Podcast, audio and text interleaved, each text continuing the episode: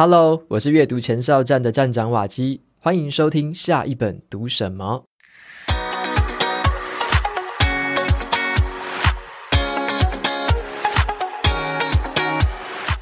今天啊，我要跟大家分享的这本书叫做《时间管理的三十道难题》哦。书里面有很多时间管理的诀窍，来帮助我们克服拖延，然后养成习惯，达成目标。那这本书的作者呢，是节目的老朋友了啦，就是电脑玩物的站长 Ether，那是也是我心目中的这个时间管理大师哦。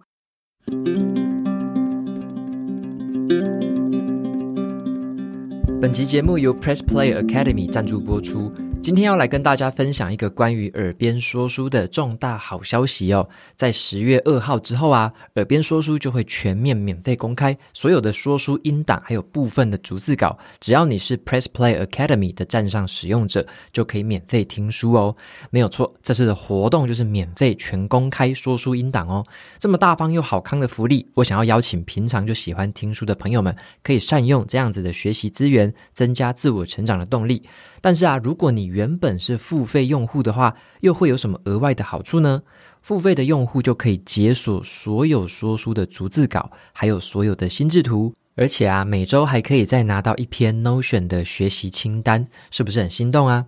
那么在十月二号之前呢、曾经有订阅过耳边说书的用户们，你们还可以获得额外加赠的三个月权限哦。在耳边说书里面，你可以找到更多说书人，还可以得到更多不同观点的说书，同时满足你对于知识的渴求。现在的耳边说书里面已经累积了超过五百本的说书哦，每个月还会持续的增加新书给大家。最后呢，也跟新朋友分享一下。如果你还没有加入耳边说书的话，也欢迎透过我的专属连结前往试用。前三十天呢、免费解锁站上所有的说书。试听之后啊，如果你需要像是逐字稿啊或心智图跟学习资源的话，欢迎再继续订阅。那一个月后呢，你就可以用每个月一一九的价格享有这些权限哦。优惠的连结就放在节目资讯栏，有兴趣的朋友欢迎前往参考看看。那先请 Ether 来跟我们听众朋友们打声招呼。Hello，各位听众朋友，大家好，我是电脑玩物的站长 Ether。我觉得啊，只要讲到这个时间管理这四个字啦，我觉得没有任何人比 Ether 更适合来节目分享这个主题哦。那我刚刚其实还有一个小小的灵感，就是说我看到这本书名的时候，其实我是有点问号，因为我觉得这个书名不太对吧？时间管理难题只有三十个吗？哦，对我来说可能有上百个哦。所以啊，没有在开玩笑的。那我就是先介绍一下 Ether 啦。Ether 他曾经开过了上百堂的时间管理课程哦，然后他亲自也解答过了好几千个学员跟读者的关于时间管理的问题。那他分享在书里面的这些技巧呢，都是他真的实践过的这些技巧。与其啊，你看很多那种时间管理书哦，不如你就用这一集好好的来听听看站长他花的多年来累积的这个实战经验，来跟我们做一次总分享、总整理。那我想要问站长的第一个问题啊，就是说。你在写这本书之前呢、我自己曾经听过一句很喜欢的话，叫做“当我们要写一本书，我们必须先成为那本书嘛”。那我想要问你的是，这本书提到了很多时间管理的这个陷阱啊，跟难题。那我想要问你，是不是当初自己也踩过很多雷？因此你在 写这本书之前，你有没有遇到哪些时间管理上的挑战或者是难题？我觉得我踩过的时间管理的雷太多了，所以才要写时间管理的三十道难题。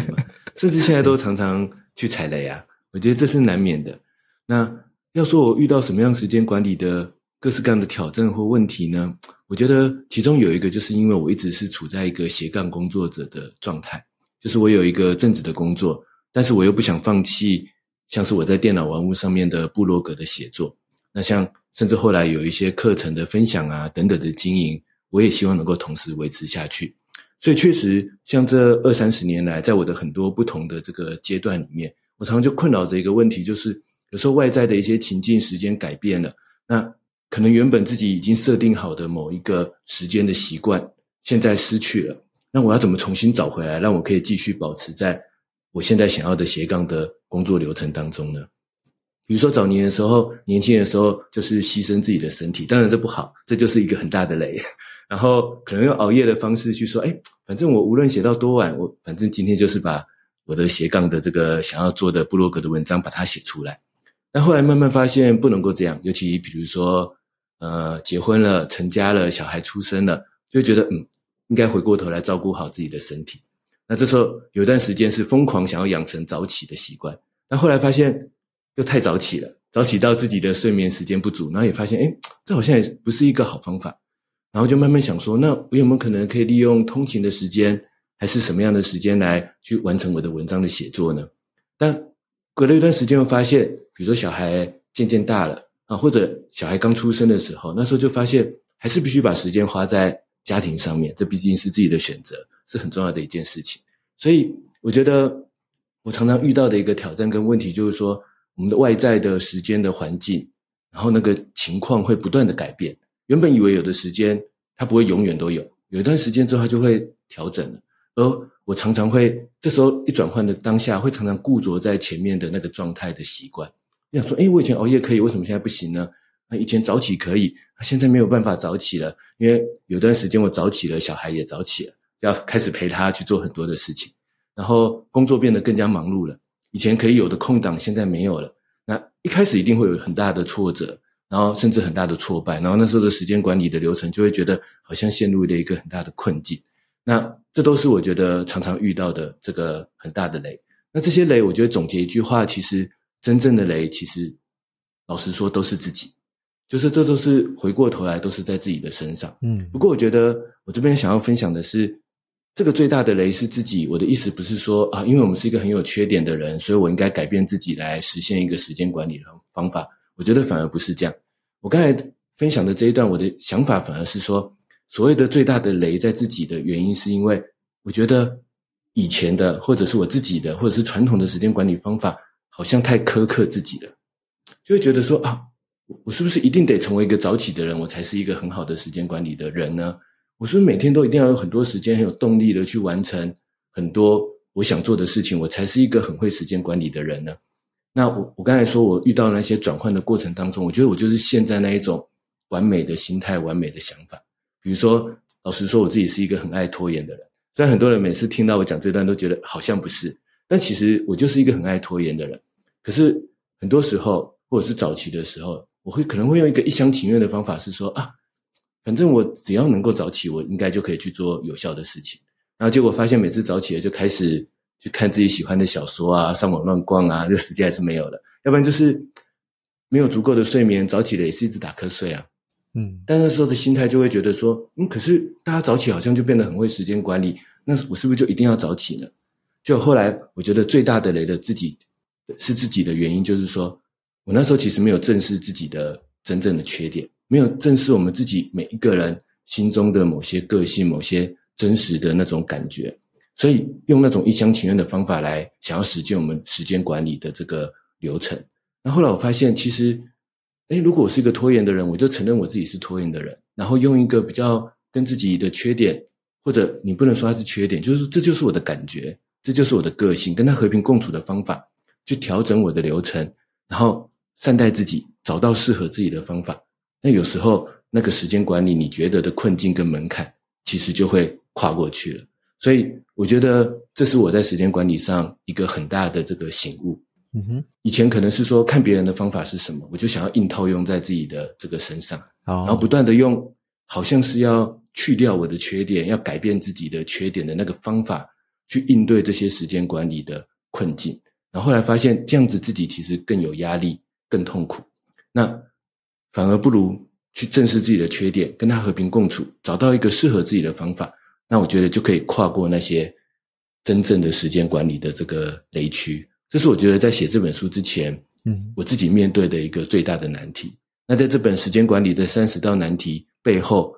其实我就是想说，嗯，那有什么样的方法可以让我们去正视自己的一些困境跟缺点，然后用一个跟他和平共处的方法，去找到适合自己的时间管理的流程。诶，意思我刚刚在听你讲的过程中，我还有一个灵感，就是说，像你刚刚讲的是，可能你在人生不同的阶段，我发现好像也会遇到不同的难题，或者说我们人生的我们个人的状态可能也会变化。我举的意思就是说，像我们可能会觉得时间管理可能就是金科玉律，好像人的一辈子都要遵遵守某几个原则而已。可是我会发现，像假设说我刚出社会的时候。我那个时候可能有适合我自己的时间管理方式，可能当我我当主管的时候，也有适合主管的时间管理方式，甚至我之前在主管又斜杠的时候，也有那个适合的方式，或者以后可能成家有小孩，也有那个时候适合的时间管理方式。所以好像这个时间管理也不能说是在，就是不能用一个固定的框架套着我们自己，好像说，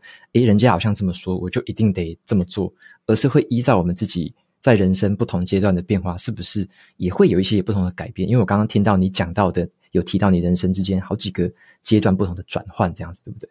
对，所以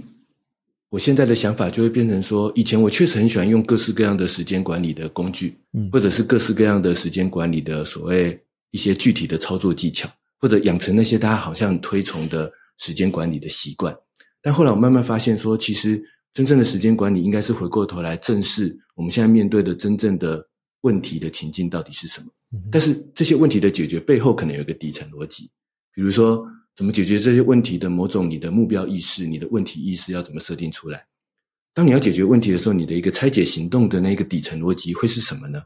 那如果我们掌握这样子的解决问题、解决难题的一些最底层的方法，那但是每个人。你会有不同的情境，你会有不同的问题，但是你可以用这样的方法去解决它。那我现在也慢慢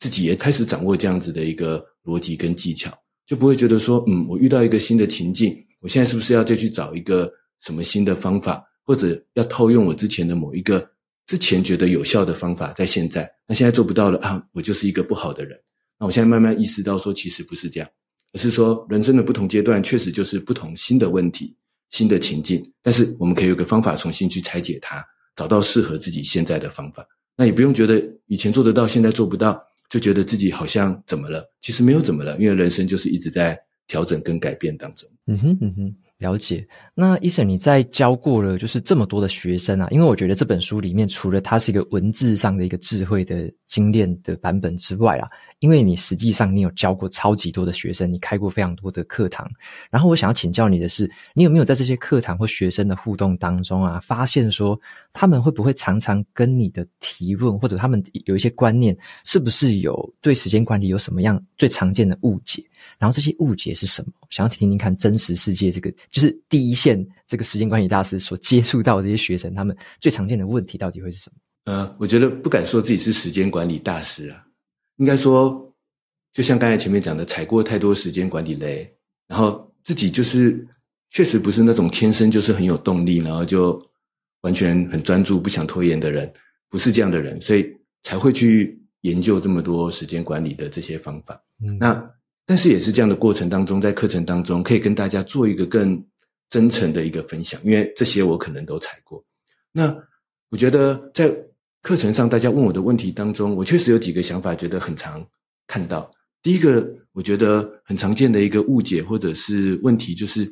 我们很容易误把行动当成目标。我觉得这是很容易犯的一个这个问题，但我觉得也不能说是错误。因为有时候行动累积久了，它慢慢有可能会变成目标。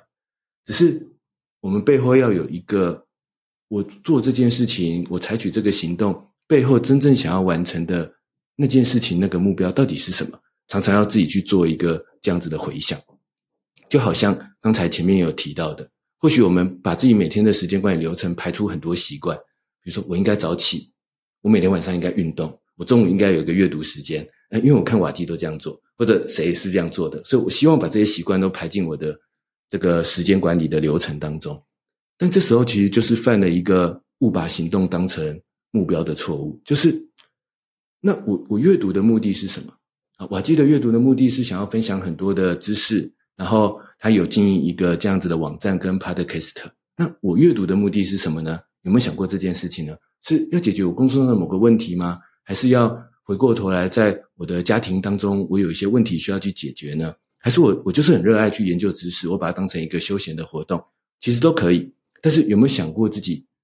这个行动背后我真正的目标到底是什么？因为如果没有的话，我们很容易排出这样的时间表啊。我总希望晚上回家之后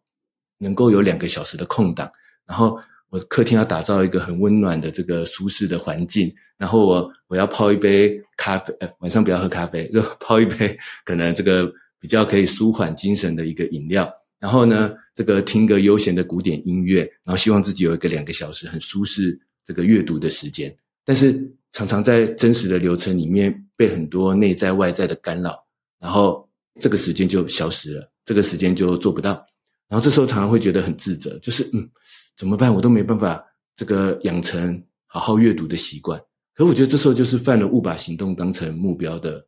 迷失。就是我们回想一下，我们阅读这件事情，我到底想要干嘛？是想要放松，还是解决工作上的问题？诶，有可能我发现是我最近接触一个新的专案，我需要一些知识的补充，来让我解决这个专案的问题。那这时候我们就去想，那这时候我一定需要晚上那个两个小时很美好的阅读时间吗？还是其实我在通勤的时候拿着电子书，虽然不是那么美好，但是零碎的时间来补充我工作上需要的知识就可以了呢？然后，诶，我当然觉得我自己亲自阅读内容，我会觉得收获更大，这也毋庸置疑。可是，如果我是要解决工作上的某一个很关键、迫切的问题，那但是我没有那么多时间去读，我可不可以，比如说看一下瓦基的书再来补充这样的知识呢？或者我可以利用听的方式，比如说开车的时候，现在电子书都很多有朗读的功能，那我来朗读一下，吸收不一定是百分之百，可是我的目的只是解决工作上的核心问题嘛。所以这时候就会发现，哎，其实我不一定要有那么多所谓别人那么美好的那种行动的方式。当我真正确认我的目标是什么的时候，我们反而会展开更多行动的弹性，更多行动的可能性。可是我们很多时候在排待办清单的时候，是直接看到一个别人这样做的行动，或者别人交办给我的一个行动，我就直接把它排上待办清单，而没有好好思考一下背后真正的目标是什么。而这时候真正的问题不是我们有没有时间去做，而是有可能我们做了那个时间，说不定还是浪费掉的时间。因为那个行动并没有真正切合我们最后要解决的问题，最后要解决的目标，所以误把行动目标是我觉得大家常常看到的一个误解。然后另外就是在这样的情况底下，我们很容易就有一个完美心态，想要把我计划好的那个完美的行动把它一次做好。就是一旦我那两个小时的阅读时间损失了半个小时，我心里就会觉得今天的阅读时间失败了，我必须明天再来。然后一旦我本来预计早上六点起床要去跑步个三十分钟，我不小心六点二十分起床，我就以为我今天的运动习惯失败了，我必须明天再来。所以这个延伸下来的第二个误解，我觉得就是很容易有一个完美心态，想要把我的计划一口气做好，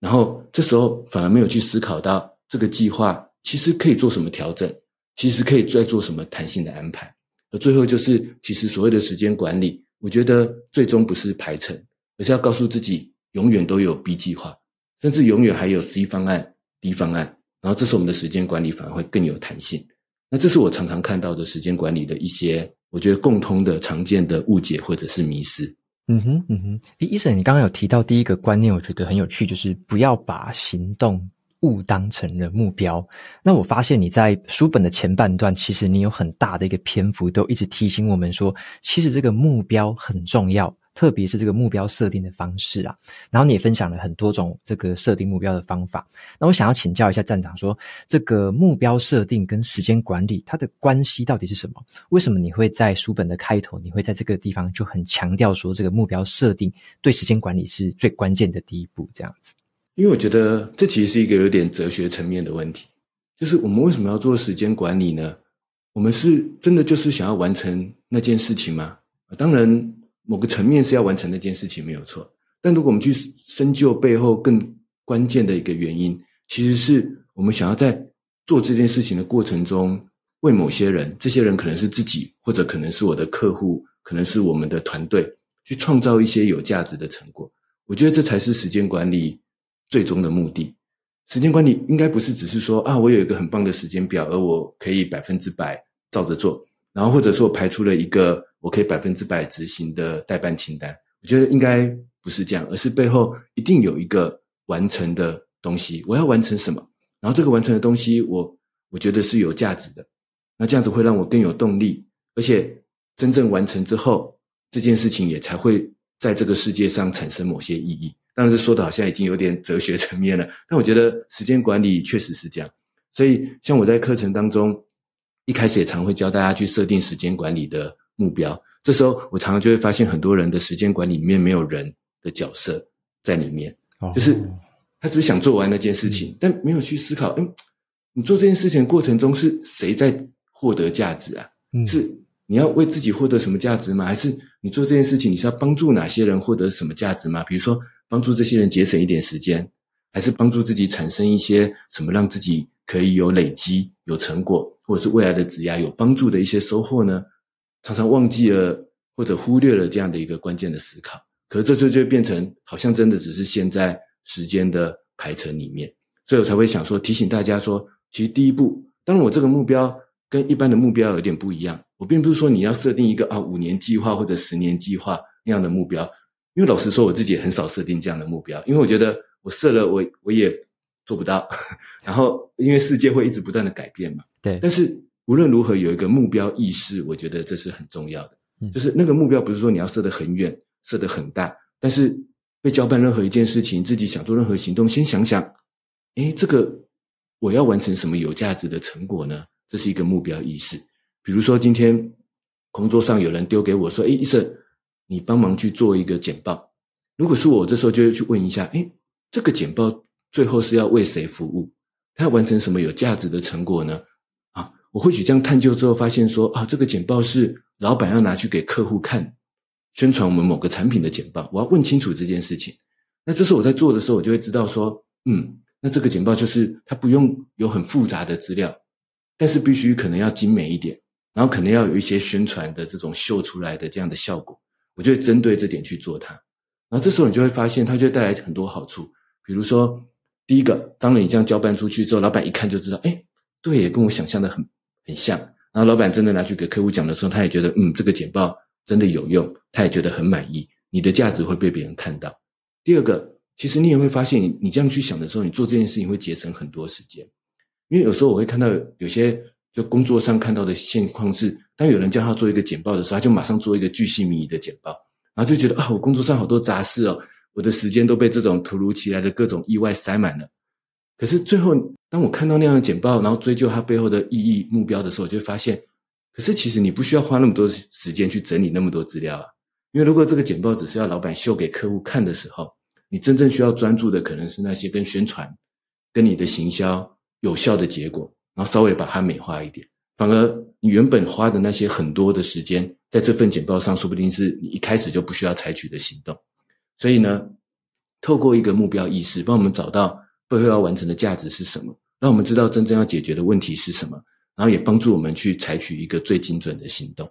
啊，所以这是我觉得，嗯，做时间管理无论如何，先有一个目标意识是很重要的。其实我觉得你有提到这个观念，让我觉得非常的深刻，就是讲到目标，其实背后都会跟所谓的人会去做一个。无论是联想也好，无论是延伸的去设想也好，就是我们不能只是说为了做事情而做事情，就是诶排了一大堆任务，结果都是在做那些事情。那如果我们没有去思考到背后的人或者是利害关系人的话，那其实常常会做可能很多虚功，或者说可能这件事情明明就应该像你刚刚说的要给客户看的，结果他可能以为说啊只是做个简报，内部要讨论什么的，可能就做了一大堆资料，结果客户要的东西根本就没有。那这个除了是虚功之外，而且他可能是做了一个很大的错，或者是一个很大的失误，那老板拿出去的时候，应该就非常没有面子，这反而是一个很大很大的扣分。所以不但没有把时间管理做好，反而是忙了之后还做了一件很错误的事。所以我觉得这个跟人要有一个很强烈相关性的这个提醒，我觉得是非常的重要。然后我有一个问题想要请教，是说，因为你刚刚也有提到三个字哦，也是我自己常常犯的，就叫做拖延症。因为我觉得这是一个时间杀手，而且平常我觉得很难克服它啦。因为像我自己偶尔还是会想要把事情拖到最后一刻才想要完成，就像是我要写给伊瑟站长的这个访纲啊，我也是到这个前一天的时候我才想起来说啊，对对对，那个要写，因为我之前就。Miss 掉了，然后想啊，对对对，要写访纲，然后我才在最后一刻开始在那边猛看，然后一直写，一直写，一直写，然后一直调，一直调，然后才写给医生。所以我自己还是有这种问题。那想要问一下，你说你会如何面对这种拖延症的问题？那有没有什么好的解决方式？就是，而且我还想问一个问题是：拖延症真的是一件坏事吗？还是说，嗯，你会怎么样去分？就是怎么样去看待拖延症这件事？我觉得其实这就回到我们像前面有讨论到的，先回到我。自己这个当下真正要面对的问题，我的拖延的真正问题的那一个根源可能是什么？可能对有些人来讲，他的拖延或许他就真的是需要一个调整一下他的专注习惯啊，或者是什么去把它做到。但是呢，我自己的拖延的感觉，我我也是一个很爱拖延的人，跟瓦基可能有点像。刚才的情况我也常常发生，所以后来我帮自己找到一个解套的方法，因为就像我前面讲的，最累的是自己。嗯，那这个最累的自己不是说我爱拖延，而是我我怎么会以前都只是想着要跟我的拖延对抗呢？怎么没有想过去跟他好好的和平共处这件事情呢？所以我现在的想法是说，我针对我自己啊，就是有时候我真的。就是会忍不住想要拖延，为什么呢？因为比如说，第一个，我有一些目标意识，我会觉得说，嗯，这件事情我我现在马上去做也可以，只是我总觉得我还想再想一下，我还想再这个调整一下，让它的最后的产出的价值更有意义，然后我再去做，因为我希望我最后产出的成果是更有意义的这件事情。像有时候我们办一个活动，或者是像去年要做一个线上课程，然后他们可能会跟我一直要说要资料，要干嘛干嘛，我就想说。我现在要给你也是有，只是我总觉得我还要再，我想再调整一下什么东西，我想再想一下什么东西，常常有一个这样子的这个心态。那或者是说，有时候拖延是说真的工作很繁忙，因为毕竟我是斜杠嘛，所以常常就是有很多临时的意外，有很多临时的杂事。那这时候有时候它就是紧急又重要啊。虽然时间管理有一个老掉了的四象限，叫我们不要去做紧急的事情。但真实的职场紧急的事情通常也很重要，所以你也必须马上去做。好，所以后来我发现，嗯，如果根源是这样子的话，我现在给自己的想法是说，有时候拖延一下，其实也不一定要苛责自己。但是我们就在拖延的时候，起码我们在持续准备。我现在给自己一个解套的做法，可能是这样子的，比如说像跟瓦基这样子的一个对谈，那我自己也会去做一些这个准备，但我可能。比如说要给瓦基的访纲什么，我也会到最后一刻才把它写出来。可是呢，这也不代表说我前面一两个礼拜我什么都没有做，就是我会在这个过程当中，我会说有时候脑袋就想到了瓦基，想到了这个访谈，忽然冒出一个想法，我就先把它收集下来。然后这件事情呢，它可能没有直接列在我的行事历代办清单，我要马上去做，但是它在我的可能专案跟任务笔记当中，所以有时候我会看到它，我的脑中留着这一个目标的问题意识，所以。或许有时候我看到瓦基分享的一篇新的文章，看到某个别人的文章，诶，脑袋蹦出一个想法，帮我连接到或许跟瓦基的这一次的这个互相访谈的一个合作，可以来问些什么问题，我就把它补充进去。就是我现在的一个想法是说，拖延一下不一定要苛责自己，然后不一定是说啊怎么办，我拖延了，我现在明天一定要马上排出一个待办清单，非得逼自己去做不可。我觉得倒也不一定，因为有时候。比起准时完成，我觉得那件事情做得好，有时候可能更加重要。他做的不只是做完，而且是要做好。所以这时候，我觉得我给自己的是一个持续准备的心态。就，但是我也不是完全放弃这件事情，或者是完全就让这件事情停滞不前。我的脑袋当中随时在酝酿着这件事情、这个产品、这个专案、这个目标，有没有什么新的想法？一有，我就立刻把它写进我的笔记当中。去作为一个准备，那这样子有可能等到，或许是拖到最后一刻，或许直到两天前准备开始做的时候，起码你打开你的专案跟任务笔记是一个已经准备好了百分之五十、百分之六十的这样子的状态。那这样子呢，你就可以在短时间内更快的去把这件事情更好的完成。而这时候你已经准备了一些充分的想法、充分的资料。我觉得另外一个更好的例子就是我自己规划我自己写部落格文章的流程。以前我早期的时候，确实就是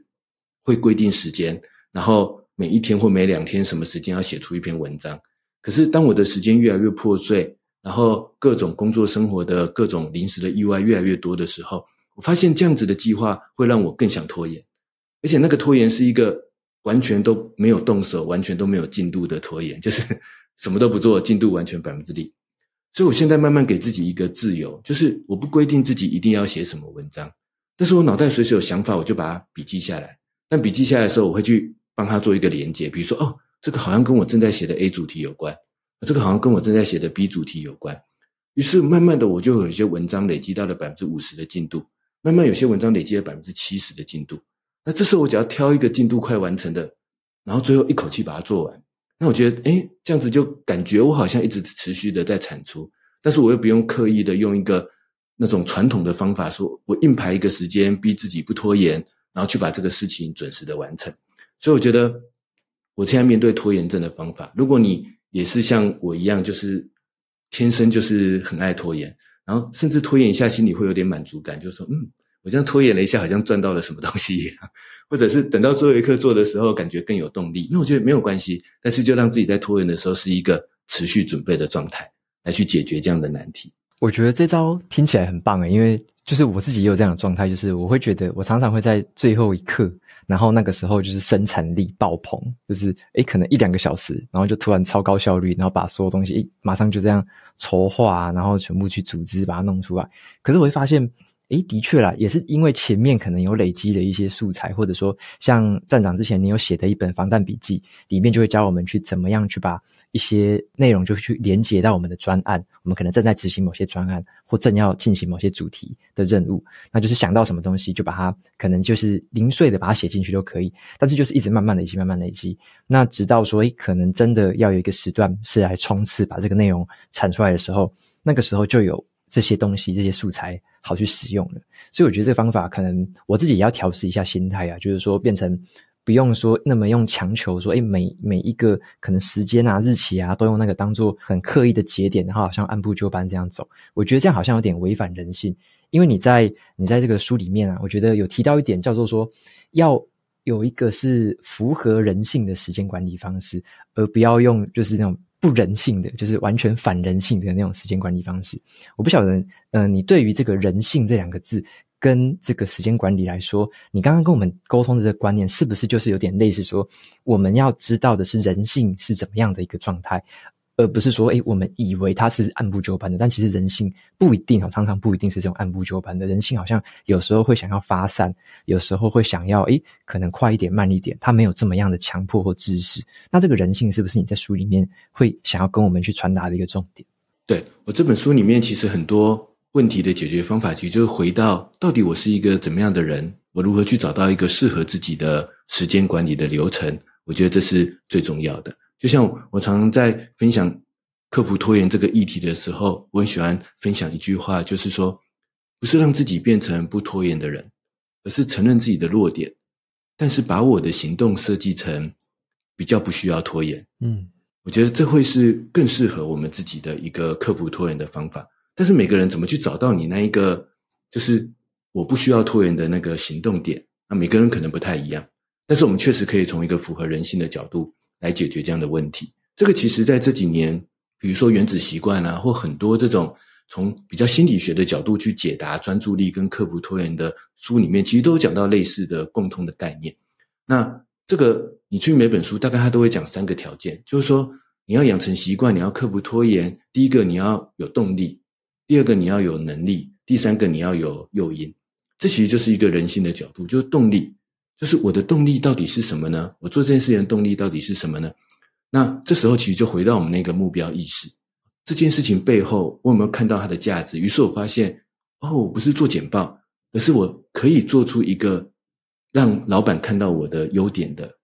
简报产出啊。于是你会有一个有意义的目标，你会相对更有动力。或者这件事情，就算它再怎么是一个很感觉一开始没有目标、没有意义的。行政流程，你也可以帮自己设定一个属于对你来说有价值的目标啊，就是说，诶，如果把这个行政流程做得更有效率，而且我拟出了一个 SOP 来分享给同事，利用这个机会让同事看到我其实研究了很多工作流程跟生产力的方法，你自己帮他主动定义一个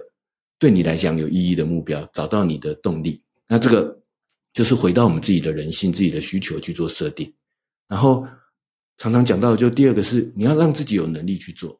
所以这时候很明显的，我们就会发现，我们传统的时间管理方法常常就是设计很多我没能力去做的行动。比如说，我就是回到家里我就已经九点十点了，然后难免这个追个剧、洗个澡，然后放松一下，大概就十二点了。但我想要跟别人一样五点半起床，那这就是你故意设计一个自己能力根本做不到的行动嘛？对。但是我们就回推，诶，但是我我自己真正的目标到底是什么呢？好，那在这个目标底下。我其实想要拥有阅读时间，但是这时候我发现说，早起这个行动对我来讲，我根本就没有能力做得到啊。那我就设计一个我有能力做得到的，比如说，那我早上通勤可能很累，我就用听电子书的方式。那这样我如果不小心睡着了，就算了，放过自己，你就睡着哈。但是有时候你在听的过程中，你还是会听到其中的某几段重点嘛。嗯，那这样我就有一些吸收，我就有一些收获了。哎，我有能力做得到，设计自己有能力做得到的行动，你就发现，哎，我居然开始阅读了，或者我居然开始听阅读了，听，比如说听瓦基的说书。然后或者，然后最后再加上一点给自己的一个诱因。那这个诱因我，我自己觉得比较好的是说，其实回到目标去定义。因为很多时候大家讲到诱因，可能是说啊，帮自己设定一个奖励，比如说如果我阅读，我持续这个礼拜五天都听书，周末要吃一个大餐啊，或者是什么的，也不是不可以啦。但是通常它就是只有早期有效，很快就会无效了。如果你帮自己设定一个这个奖励或惩罚，都是这样。所以我觉得。所谓的诱因这件事情，还是回到动力，就是说，那我就我就专注看解决我工作问题的书，或者我现在遇到亲子沟通问题，我就先专注看解决亲子沟通问题的书。无论别人现在正在流行什么书，推荐什么书，那跟我的问题无关，我就来看跟我问题真正有关的书。而在我早上一边打瞌睡，然后一边偷听到一点重点的过程当中，我听到一两个解决我的问题的关键的技巧，然后回去之后发现，哎。我那个工作生活的问题被解决了，我觉得这就是最大的诱因。你就会发现这件事情有意义，慢慢的，你的那个阅读习惯就会慢慢的养成。而且当你真的有动力之后，你说不定就愿意晚上空出时间来阅读，而不是去追剧了，也不一定。但我不是说追剧不好，我也很喜欢追剧。好，那这是这个从人性的角度，我觉得来做的一个克服拖延的时间管理的技巧。OK，你刚刚提到那个诱因，我也是听了之后就觉得那个怎么讲，那个画面跑出来，就是我自己是对那种奖励诱因没什么 feel 的人，就是我没有因为设定了什么奖励诱因。而养成什么习惯过？我自己发现我是这样的人，所以我后来看到，诶，只要说说，诶，给什么自己奖励，给什么自己奖励，我看到觉得蛮无感的。可能我自己是个物质欲望可能比较低的人吧，就是也没什么想要的，反正就呵 就是比较不会想说，为了吃巧克力，为了要干嘛，为了要干嘛，而特别做什么事。所以我觉得可能也因人而异啦。可能有些人会觉得，诶，这个方法特别有效，对。但对我来说，我会发现某些方法好像，诶，知道自己实验过后，发现好像真的没有什么效果这样子。对，那你在书本里面有提到这个时间管理有很多小方法哦。那我有看到一个很很特殊的字，叫做三层待办清单。那一般我就想说，诶，待办清单不就是由上列到下条列式吗？那你所谓的这个三层，要有三个层级吗？这个三层到底是哪三层？跟我们传统的代办清单有什么不一样？其实就是因为我早期在写代办清单的时候，那时候比较是像是一开始的 GTD 那样的方法，就是说。反正我们就是把接收到的任何交办、任何杂事，我就先记在代办清单上，这是清空大脑嘛，让我起码先记住再说。可是久了之后，加上其实就像前面跟瓦基聊的一样，我们不要误把行动当成目标嘛。这个归根结底就是说，一开始的行动其实没有那么重要，我更应该判断哪个行动是有价值、是有意义的，或者什么样的行动才是我我的目标最有意义的行动。而它通常不是第一时间出现的。那一个行动，起码我自己的经验是这样。它通常不是第一时间人家交办给我的行动，也不是第一时间我自己脑袋中发生的行动。所以，我后来慢慢养成一个习惯，就是我不会用收集的概念去写我的待办清单，因为这样只会变成我每天累积的未完成的事情越来越多，然后只能拖到第二天去做它。所以，在这个三层待办之前，其实我是有一个这个专案任务的整理的逻辑。我先把很多杂乱的事情回归到它背后的那一个目标，就是可能是个专案，可能是个任务的思考，然后在里面先做出一个有效的整理。所以这时候，当我真的要列待办清单的时候，其实我是每个礼拜天的晚上会去一次列出下个礼拜七天的待办清单。然后这时候，每一天我会给自己这个刚才瓦基提到的三层待办清单逻辑的判断。那第一层我称呼它为长远目标，就是有什么事情呢？是没有人逼我要做，而且没有人逼我一定要什么时间完成。但我自己希望在我一个很长期的这个时间的流程里面，能够持续推进的，那是什么呢？比如说，像我就是有一个我想要持续写作，分享我的很多工具跟方法的心得。我的电脑玩物部落格，对我来讲，已经连续好几年，不是好几年，十几年的时间都放在那个长远的目标上面。然后这几年呢，就有一个长远的目标是。跟孩子之间的这个沟通相处的关系，每天如何留下时间，然后跟孩子做一件有意义的事情呢？那我就把这个这两件事情是我大概这五六年来一直放在我的长远目标的两件事情，它在我的待办清单上永远都在最上层。那目的是提醒自己，今天一旦有一个我自己可以掌控的空档，这两件事情是我应该利用现在的时间去推进一下的，嗯，去准备一下的，去累积一下，或者做里面的一个小行动。然后第二层呢，我称呼它为阶段进度，就是因为作为一个工作者，势必有些专案的阶段进度，你就是要逐步的完成。那我自己喜欢把一个长期的专案拆解成很多个阶段进度，然后每一个阶段进度再拆解成很多下一步行动。所以呢，这样子一来，比如说这个礼拜要完成某一个阶段进度，可能这个礼拜呢要做出某个产品的原型，这个礼拜要做出某个活动的这个流程计划，可能是这样。那这时候呢，我的待办清单的第二层阶段进度就是去提醒我，礼拜一这个活动的流程计划可能要先有一个草稿，然后礼拜二这个活动的流程计划呢，可能需要找一些相关的案例。然后礼拜三这个活动的流程计划呢，可能需要跟比如说活动的讲者或者活动的相关的人做一个沟通，确认这个细节。然后礼拜四可能要推进一个什么小行动，就是我的待办清单的第二层，主要是用来推进那些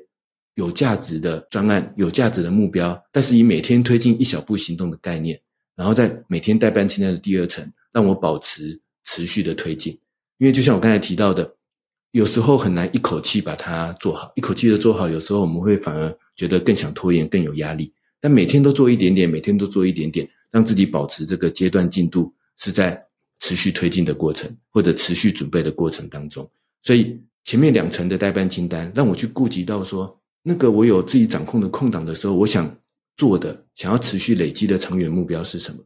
然后第二层的待办清单则是提醒我有一些重要的阶段进度。那我必须每天都有一些行动推进，简单的行动也可以，但是他每天应该要累积个百分之十、百分之五，甚至百分之一的进度，让他持续推进它。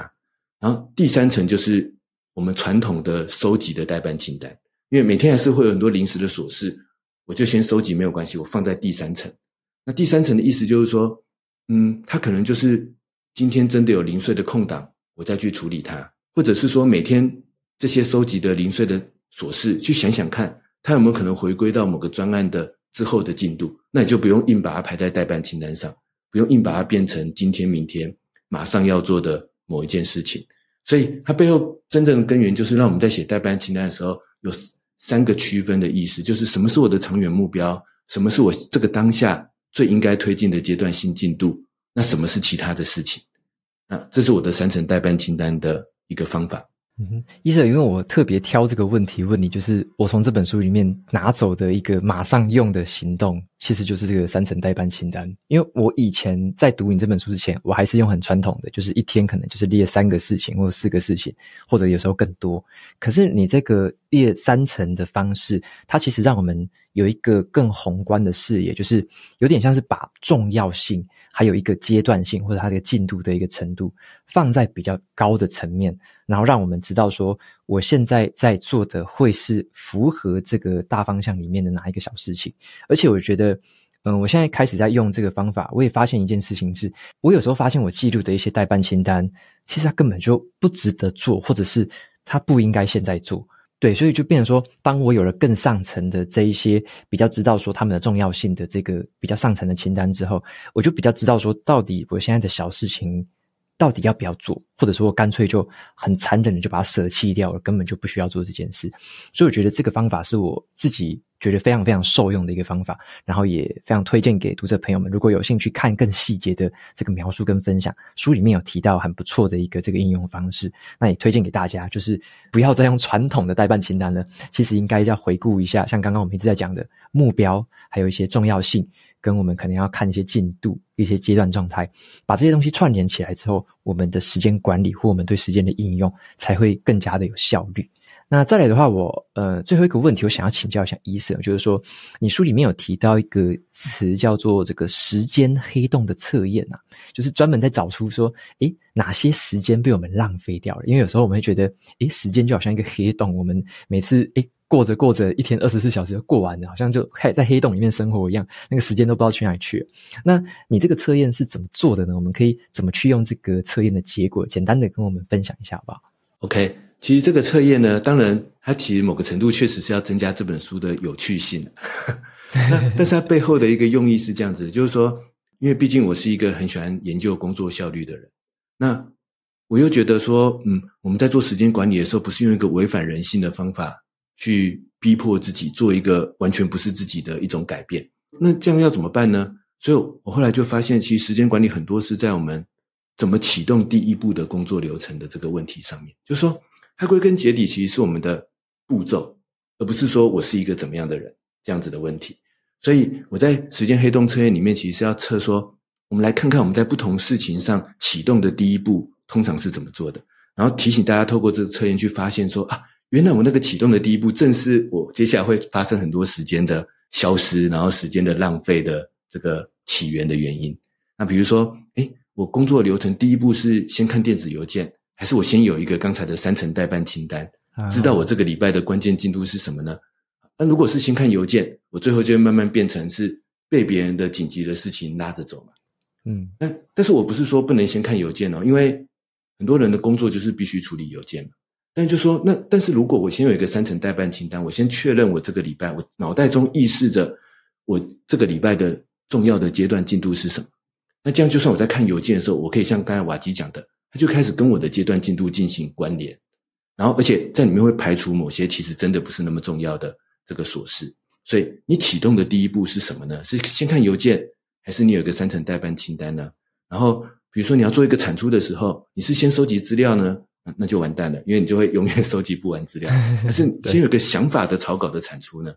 那我那个黑洞测验其实就想要测测看，提醒大家怎么样的工作流程第一步会帮助我们更加的把握我们的时间。OK，谢谢医生的分享。就是这本书里面，我会非常想要推荐给大家的原因，就是里面有很多很多的小技巧，而且是背后是有很棒的心法的。像刚刚伊瑟讲的，都是真正背后出自于我们人性的那种心法，然后再加上真的可以实际派上用场的小技巧。那有一些可能像我自己有听过某部分，但是里面还是有我没有听过，而且我觉得很受用的部分，所以我就觉得说这本书里面就是你可以找到适合你自己使用的实践方法，这是对我们非常有帮助的一个地方。那就非常非常感谢伊泽站长跟我们今天的分享，让我们学到真的好多东西哦。那如果听众朋友们想要追踪到你的更多资讯的话，他们可以到哪里可以找到你呢？嗯、呃，当然，我还是一个喜欢写文章的人，所以第一个呢，还是可以到电脑玩物的。部落格网站上面来追踪我最新的一些心得、工具、想法的分享，